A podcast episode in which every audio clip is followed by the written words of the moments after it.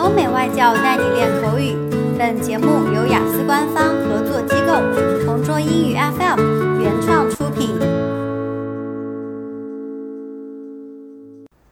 Describe an expensive activity that you enjoy doing occasionally. You should say what it is, who you do it with, why it's expensive, and explain how you feel about it.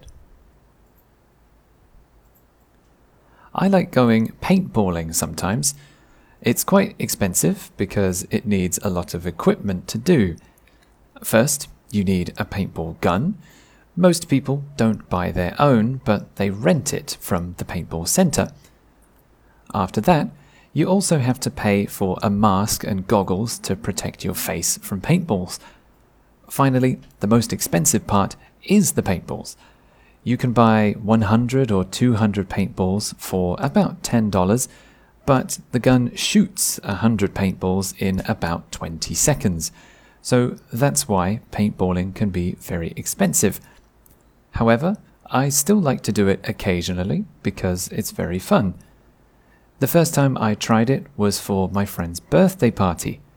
My friends and I went to a paintball center in the countryside I was a little bit nervous because my friend said that the paintballs hurt when they hit you.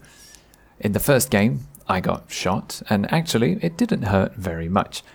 Because I wasn't scared anymore, I had a lot more fun. It's also very tiring because you run around a lot. Although I spent a lot of money on paintballs, it was a really fun experience.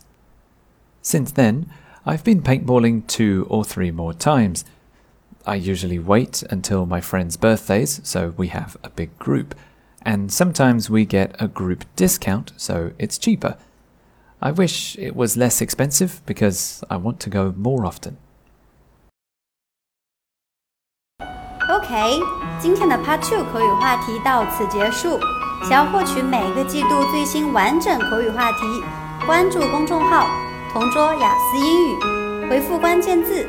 口语题库就可以啦。